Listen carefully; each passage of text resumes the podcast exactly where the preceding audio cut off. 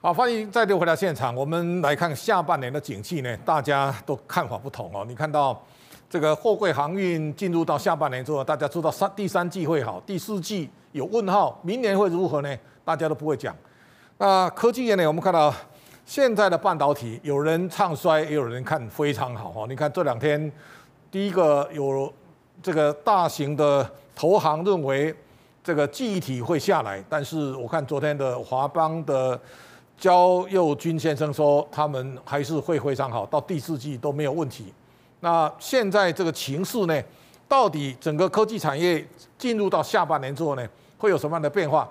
今天还是再邀请到我们老朋友杨应超来跟大家好好探索未来的，包括半导体、包括 PC 产业的未来。我想这是大家都很想了解的下一个答案啊，应超兄好。呃，社长好，各位观众大家好。好，你回美国一个月，现在又回台湾了。我我想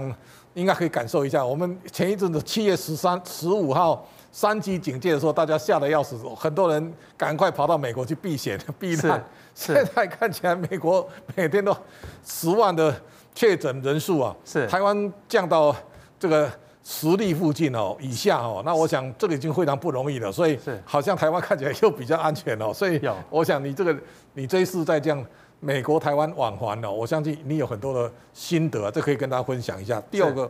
我跟你一样都都是受害人，我们我们可以看到台股在最近的投机非常热热热闹的情况下，我们经常被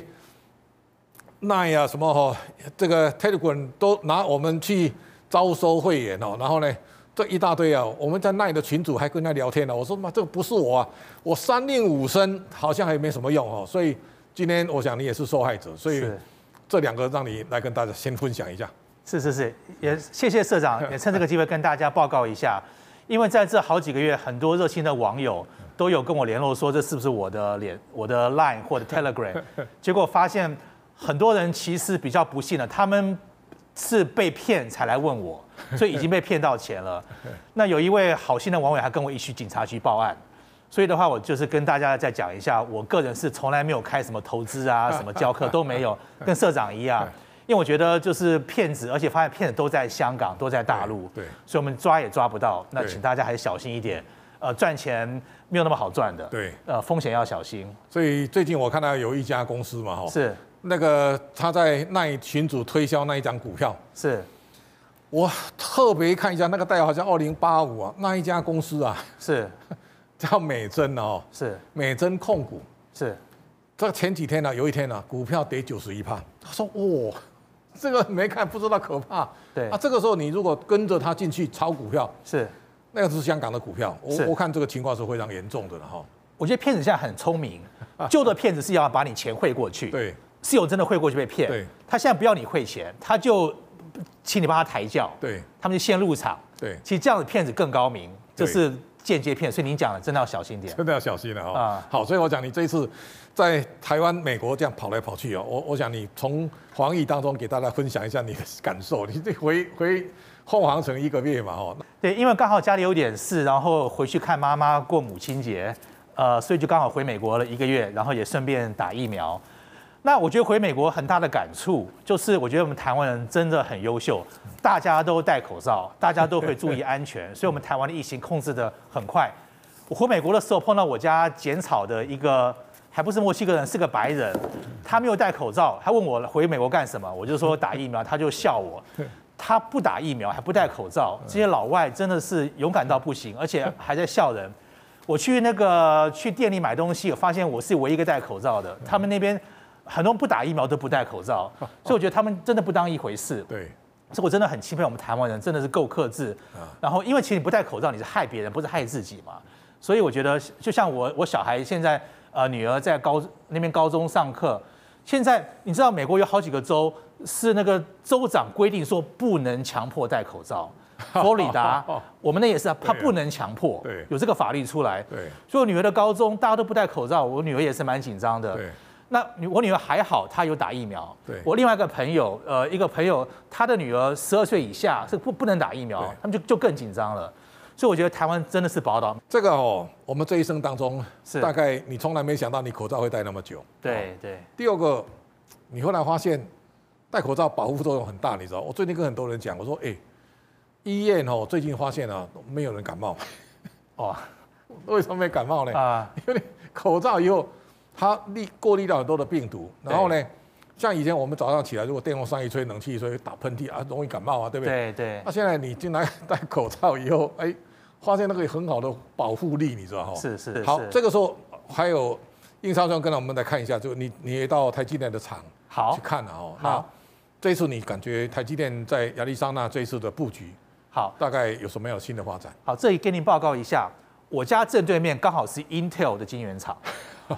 所以就是呃，因为二十年前就是因为 Intel 的关系，我弟弟对在那边上班，我们对就搬过去。但 Intel 晶圆厂那边有好几个，对有一个盖了几年停下来了，一直到去年就开始又对重盖，很明显货车进进出出的淹起来了，所以 Intel 在增加产能。对然后台积电的话，我跟大家解释一下，对凤凰城不熟的话对，台积电是在凤凰城的北边，对，Intel 在南边，对所以开车可能要开四十分钟，其实对不近，不近了，对，因为呃北边的话有一大块空地，对因为台积电需要地嘛。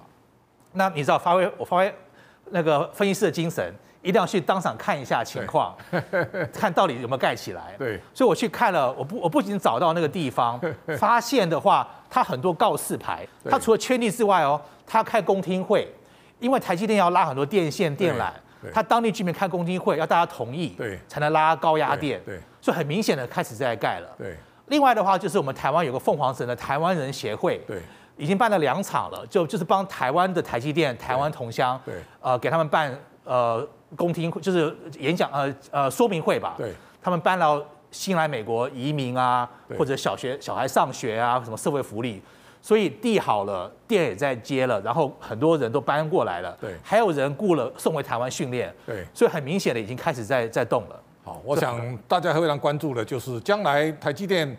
在凤凰城开始运作以后，是那包括这次台积电是对 Intel 有很大的刺激效果，就没错是说没错当台积电市值跑到六千亿美元的时候，Intel 要两千多，对所以我看他这边那个现在的 CEO 啊，那个 Singer 啊 Pat Gelsinger 啊是是那个他大概就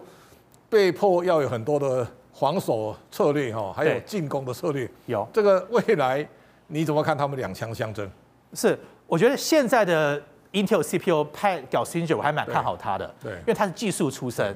之前那个 Bob Swan，对大家不叫什么天鹅 Swan，先生吗？他是对财务长，他不懂对技术。就这个 Pat g e l s i n g e r 他那当初对他是研发四八六的，他懂技术，所以他要开始要把整个蛋白体带上来。我是蛮，我觉得蛮有希望的。嗯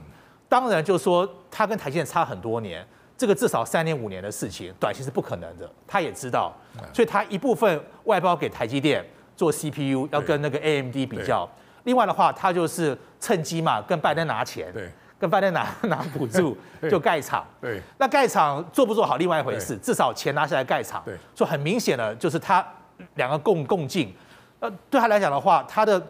呃因为 Intel 的优势就是设计跟制造。对如果他不制造的话，对跟 AMD 就一样了嘛。对，所以他一定要制造做下去。所以这个半导体现在其实这个给全世界带来非常大的启发嘛。对，TSMC 现在的市值六千多亿美金，对不对？对，这个 Intel 弄半天还两千多哎，那你对现在想，现在 AMD 也到一千两百亿左右了，对然后呢，你现在看到 NVIDIA 对，五一度到五千亿美元啊，这个那个你想一想，它没有晶圆厂的 IC 设计公司，居然远远超过这个 Intel，而且多一倍多，没错，这个是我们一辈子难以想象的事啊。真的真的。 那这个时候，我相信对 Intel 来讲，那个刺激效果一定更大了、哦。绝对有所以我想，绝对这个未来这个整个半导体产业的新的生态系哦，是值得大家高度关注。好，回来我想这个是你的强项。嗯红海最近买的万宏六寸厂，这个花的钱不多，二十五亿多哈、哦。是是，那基本上大家乐观其成。那这个也就是说，将来整个半导体产业会跟电动车会有高度的连接啊，这个连接会对未来生态也带来很大的影响。我们就先从这个谈起，好不好？好好，我觉得郭台铭董事长他真的是很有远见，因为他十年、十五年前他就想做半导体，因为那个时候你知道，像不管是记者、分析师，我们都会分什么上下游研究嘛，上游、下游一体跟半导体，他就觉得说一定要合起来，因为他觉得整个供应链连起来才对。只那个时候，大家觉得半导体对红海不是好事，他就偷偷做，不管是什么群创自己花钱啊，什么夏普的话，现在证明是他对的，所以他他想把整个供应链串起来。另外的话就是公司成长的话，像红海有两个方法，要一个的话就是东西多做一点，多卖一些 PC、iPhone。只是现在很可惜的，现在东西卖的增加不多了，对它只能每一台里面多做点东西。对，就是它从什么连接器啊、机壳、半导体是很合理的。嗯尤其现在红海董事长刘良伟，他是半导体出身的，所以他做这个是完全合理。而且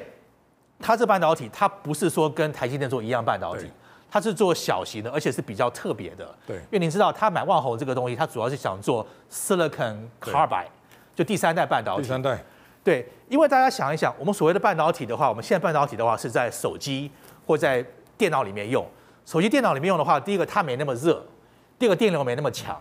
你半导体在汽车里就不一样了，在汽车用的半导体一定要大电流，然后可以散热快、抗热高，所以这个的话只能第三代半导体。所以红海买这个刘良伟买它，就是为了它的电动汽车做它电动汽车的半导体。而且的话，他自己有工厂的话，他自己可以做研发，自己一条龙的设备，所以我觉得他这个是很好的一步棋。好，这当中现在如果买万宏以后，它对红海来讲，它过去郭董在半导体的布局没有很深的哦没。错，没错。那我相信他这一轮看到全世界半导体 奔驰成这个样子，对我相信他心里应该是有感觉的。所以后来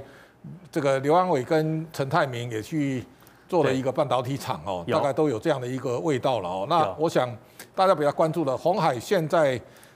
公布的第二季是赚了两百九十八亿，它对有 EPS 两二点一五，算情况不错哦。它是这个叫三利三升。是是，好，这个时候呢，大家也都关切红海未来的转型。你知道，红海如果从历史的高价到现在来看，其实它还在历史的低档了哦。对那这个也代表说，在未来，红海面临转型的非常大的这个投资者的期待，也就是说。这个现在新的董事长刘良伟，刘良伟开始把他带向电动车领域以后，对大家都在期待这个红海哈、能能不能形成一个更大的优势哈、那我是想现在这个在电动车的平台，是那我想红海现在的发展啊，你如何评价？你这个来跟我们说明一下。好。好，我记得我差不多七八年前在巴克莱服务的时候，那时候出了一个百页报告，就讲红海。那时候我讲到红海的困境，就是说红海找不到下个新产品。你看红海的历史，从连接器到机壳，到 HP、Dell 的 PC，到 Cisco router，或者是 Game Console、PS2 啊、PS3 啊，什么 Nintendo，它一定要新的产品才能成长。然后 iPhone 是十出来十几年了，iPhone 之后就没了，所以那时候我就很担心，就是红海找不到下个成长动力，所以你看股价基本上是上不去的对，在区间割离。所以红海这两三年股价都是差不多八十一百之间在在动，对，一直到那个样刘阳伟讲个 EV 出来，马上就跳到一百一百二，所以红海的话就需要下个动力。那很明显的话，就是投资者也同意刘阳伟的策略。那我觉得红海的话，就是说，因为电动汽车是绝对是下个新产品，因为汽车里面都电子化嘛，基本上对嗯跟跟跟那个电脑一样。而且像美国像拜登总统的话，他已经说在几年之后，一半的新车都是要电动汽车，全球趋势新产品，所以这个这红个海拜登去帮福特开车哈、对也是不容易的。 真的真的好，所以你可以看到，电动车已经是这个是一个历史上的大的趋势。所以对我我最近在讲说，像去年哦，这个 Tesla 股价涨了七百四十三趴，那个对是代表一个未来产业革命里面的一个重要的亮点哦对，所以它对已经代表了。是今年哦涨最多是什么？莫多纳， 大家在抢疫苗，莫多纳已经涨了嘛四百多趴了，你知道哈？所以这个就是说，这个每一个年年代里面都有一些重要的焦点哦，特别要跟应超雄来谈讨论，就是说，是，同样红海未来也面对一个它在中国的生产基地，对因为比方说现在的这个比亚迪的这个，我看已经它在电动车已经杀出一片天了嘛，哦有有这一点看起来是比比这个红红海要跑得快了哦，是因为是比亚迪现在市值很高啊，是所以原来你看了这个王传福，郭董曾经告过王传福，对啊 但是后来比亚迪现在比亚迪电子，对它连代工都很强啊，是哦所以这个就是它在这个的电动车领域，它跑得比红海快。是，另外一个现在纯粹做 Apple 的代工立讯，对立讯的王来春也很厉害啊，所以现在他们都想要把郭董干掉，你知道哈是？那这个就是红海面对加工，你看到苹果扩大供应链里面，对现在真正脱颖而出里面，协力厂商南斯啦、京东方啦、顺宇光学啦，对到立讯，其实都是大陆厂。哦是在这种情况之下，郭董一方面往前走，在电动车领域能够开出新江山，而在旧有的代工领域当中，他如何来来防范后面的强敌环视？是，我之前也跟你聊过，我在大陆住了两年，我在那边服务过，我很了解大陆优势，基本上他们成本真的便宜，比台湾人还便宜，所以我才一直讲到说，我们台湾人之前二十年去，因为他们还没准备好，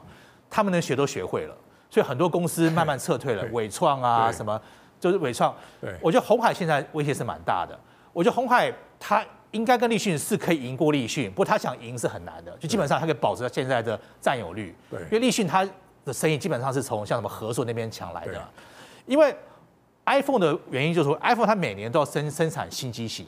就是新机型的话，而且从无到有，然后那么大量上来之后，红海是做了起来。对所以立讯有点像之前的合硕或伟创对，当第二、第三可以，第一是不行的。对所以我觉得刘良伟看到这一这一期，就说他维持现状可以，成长很难，所以他一定要找新产品，像电动车。对另外的话就是市场，我之前也跟您聊过，就是我觉得以后就是一球两制，一个是中国，一个非中国。中国市场的话，基本上可能有点，呃，不能说关闭了，只是说它对他们企业会可能好一点，或外面人比较难进去，因为他们他们现在除了半导体，什么什么都会做。对那外人其实没什么优势了。对所以我觉得郭郭董或刘董都看到了，就电动车，我觉得它主要的还是可能中国之外很多产业。那中国就是你光拼呃成本，光拼什么组装，什么连机壳都比不过了。好，那是红海现在大家比较关注就 M H 的平台哈，对现在能不能发挥真正的优势了哈？这一点你怎么看？这个现在在整合，因为我看加入这个平台，我现在没有 review 它新加入的公司多啊少，我看应该有一两千家了哈。有有所以这个有关台湾产业下一轮的发展，也就是说我们一直以来上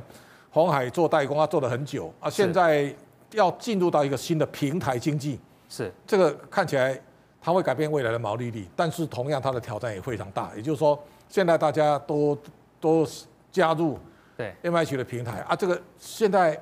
这个平台整合出来之后呢，能不能带动获利或更高的毛利的提升？是红海应该怎么做比较有更大的强力的呃这个出口？是。刘兰伟昨天法说也有讲，他说他的毛利从五趴到六趴到七趴，只要改一下对他的那个产产品就好了，到十趴一定要电动车。对所以对流浪狗来讲的话，电动车是不得不的决定对，而且只能成功，不能失败。我觉得那个那个样，他的策略真的是很聪明，他基本上就希望汽车这个平台做起来有点像 PC 的平台对。你看一下 PC 平台的话，前面就两个平台，就是对 PC 跟呃苹果的 MacBook。你平台一样的话，你就有可能大量化，然后成本化，这样红海就可以做了。就说如果做好的话，搞不好以后红海做车子等于贴牌给不同的汽车厂，所以这个东西是很好的策略。那做不做起来当然没那么容易，所以我才说红海的话，就是我觉得第一阶段看它的策略，看它的布局，大家都投同意票，是股市涨，股票涨起来了。下一段的话就是要要要要要看要端成果出来了对，看今年十月红海科技日，看明年它的电动巴士出不出出来，就是这些里程碑一定要达到，就是这个计划很漂亮，现在就是执行跟做到。那我是很有信心，只是说一定要做到出来才真的做起来，是没那么容易的事情。嗯那我觉得红海刚开始是蛮不错的，只要做下去的话，要看成果了。这个现在是中国的强项哦。你看对中国集重兵哦，你看从比亚迪到现在，这个最明显是雷军呐、那对用百亿发展电动车嘛，哦一百亿美元呢哈。对，许家印其实也有恒大汽车，但是它这里面看起来画饼比较多了哈，是是威力比较有限。理想是未来，哦，要像像小鹏最近他们都回香港去挂牌了嘛。。哦对对那这个也包括小马自行，就是说这个用用这个自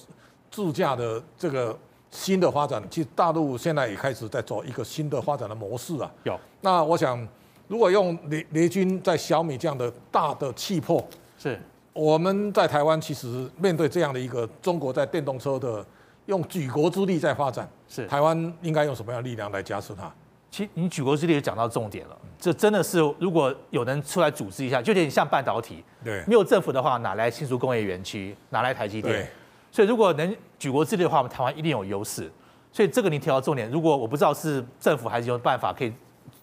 把整个资源呃组合起来会比较好。另外的话，我是比较不太担心，因为小米跟台湾就我刚刚讲一球两制，对大陆车我觉得很难卖到外国去，外国也卖不进大陆。对，所以我觉得我们只要自己做好的话，大陆之外市场我们是很大。呃，所以我觉得台湾是机会是很大的。所以红海现在他刘万伟说要去欧洲设电动车没错工厂嘛，哈没错。那我想这是一个新的未来，也包括现在大家都在筹组新的联盟。对，那如果这个能够有更大的空间，是那我想大家都拭目以待。这也是台湾下一个产业发展非常重要一个新的立足点哈。是是好，另外一个我想这个你的强项啊，就是说大陆发展 PC 哦，是台湾现在 PC 也我觉得很强啊，就你看它广达。啊是或是到联准宝哦，我看它单单月营收都千千亿了。是那华硕刚刚开完股东会啊，我看哦，华硕去年配二十六块啊，上半年它 EPS 赚二十八块半，你知道哈？是是二十八块半，如果按照今年它最少可以赚五十五块以上啊，是，股股价三百块耶，那你如果想它股本益比可能六倍啊，啊对 这个时候对就是说市场上对 PC 啦，对 notebook 下半年因为原来的疫情很重的时候，大家有很多的强力的采购的需求。对对现在疫情很久了，所以是大家会觉得，包括晶片啊，或者包括这个 Chrome 相关的这个 PC 的产品，对。大概高峰会过了哦。是那这个这个景气大家看法都不一样，你怎么看？我想联想联联想最近公布半年报也非常好哦。那是这一块其实到目前都很好，但是未来好像大家看法不太一样。是我们怎么看真正在 PC 这一块的景气？ PC 基本上就有点像我们三十年前电视，对就电视你是要买，只是坏了才会买对，而且新产品不多。对 PC 也是一样，就基本上没什么成长。不过还有所谓的 cash cow，对有点像那个我们的所谓的什么电力公司啊、水利公司，不成长不过很赚钱，对所以股利是不错。对只是说从科技投资者来讲的话，对我们科技股投资者要看成长，对啊，因为它成熟型啊。对，所以本益比低。你看 Tesla 它不赚钱都那么高，Amazon 也是一样，对，就科技公司投资者他是要看成长，他不看你赚多少钱，没有成长的话，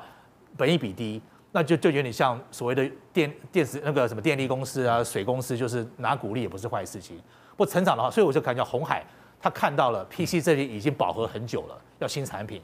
那像华硕啊、人保或广达，他们 PCY 新产品还是有限，对，所以他们就是好公司、好股利，只是要成长，本益比真的是比较难。好，你讲到成长，我看我们像我们如果用联电来看的话，联电其实到现在还是，因为联电原来是十几块啊，现在股价六十了哈。是是，那前一阵子我们也可以看到外资啊，在这个上面，或者你是外资高手，这个时候你可以看到联电哦，看坏了，像伯恩斯坦他说四十，而且他明年业绩衰退七十五趴，我是不太认同。是是然后现在这个高盛哦看好，他说一百零二点八哈，是是哎，你有有人看坏四十，看看好看一百零二点八，啊野村那些都看八十，所以这个时候你看联电去缴缴出来成绩不差，第一季 EPS 八毛五，第二季九毛八哦，是，那市值也大幅的提升哈、哦。那是我想这个都是我们现在看一家公司，比方说联发科也是一样，联发科其实它上半年非常好，它上半年赚三十三块六毛五，是外资有一段时间啊，说莲花科啊两千呢，啊然后呢，现在汇丰说不行了啊，变八百哦，啊这 个这个就是说外资在这个地方的评价高跟低啊落差实在太大了哦，所以我们一般投资人碰到这种外资的估评价哦，估是这个外资报告啊，到底有什么态度啊来看啊，他们实际的未来你怎么看？好，第一个我可能跟大家报告一下，看外资报告，像我也是，像我通常看新闻的时候，我要看是谁写的，对 所以不能看什么公 司出来，看谁写，因为分析师可能看法对不一样，因为分析师会跳来跳去嘛，我就跟分析师走，有点像我买基金一样，买基金的话我是跟基金的人走，所以我跟主持人走一样，就看那个那个哪一家是不太准的，所以第一要要看是谁写的，对，那看他的功力怎么样。那第二的话，我觉得看他报告的话，不能只看目标价或那者下次那个媒体转载的时候，应该写那个报告人是谁了。比方说杨应超的对报告啊，这个看到你的名字，大家就知道怎么回事啊。啊，你对不能说美嗯这个什么，像最近美银美银说长荣八十九啊，大家也很惊愕啊。对啊，这个就是说谁看的哦。对啊，这个人口碑如何啊？我觉得哎，这个是应该下次外资报告应该建立实名制。 这是重 点，重因为我们以前常开玩笑，就是我随便写一个，就是巴克来讲，是对不是巴克来是一个人讲的嘛？对所以人很重要对，而且看那个对，就是跟记者一样是一样的道理，对看谁写的。对那另外的话，就看报告的话，就不能只看它的标题，要看它是很什么内容分析。对它有可能它的结论是错的，不过它的资料可以自己分析。对，所以大家分析的不一样嘛。对就像那个，像昨天你可能知道那个摩根 Stanley，对他就整个降级，整个低 rate，对对，所以所以他方看法跟别人不一样。对他显得我还蛮赞成的，因为对看他里面报告，就是对至少他分析的不错。对所以我觉得看报告就要要看仔细。那我觉得半导体的话，我觉得这一两年来，很多外资，因为外资很多是不懂科技的，不懂科技的话，他们觉得上下游是一样的东西对，结果他们后来发现是不一样的。对上游是很难攻进的，而且它那个没有什么弯道、什么超车，对没有这种东西的，一定要一步一步走。所以后来发现，很多我们下游的靠什么成本、什么东西，大陆都学会了，对半导体怎么样都学不会。对所以半导体不管是 IC 底站对，不管是联电，大家发现它的价值才会高。所以我觉得这个都是有道理的。那台湾真的以后就只能看半半导体，这个真的护国神山，很难学会的。对你不你不是你光买机器没有用啊，对你要有人，对要 know how，还有很多什么化学原料的。对，好，我想你讲到这个，我们也是台湾之光啊，台积电最近市值超过腾讯哦，这很厉害个对非常难能可贵了哈、哦，是这也是台湾新的纪录。是好，所以我想今天我们时间差不多了，哎，就告诉你说，像应超兄在外资圈这么资深哈、哦，嗯那个你知道你长期在这里面那个游泳池水水有温度多高，是你一摸就知道了哦。是是是，就跟 任行之在半导体产业一样哦，是他们你们两个啊都算老资格 了哦，所以我想现在资深跟之前其实那个后劲力道也完全不同哦，所以我想面对外资报告非常多，大家如何从外资报告里面找到一个正确的方向，我想是这才是重重中之重了哈。没今错天没错谢谢应少兄，也祝福你在台湾生活快乐哈。哦好谢谢社长今天我们访谈到这边告一段落，等一下姜文胜告诉大家下礼拜的投资策略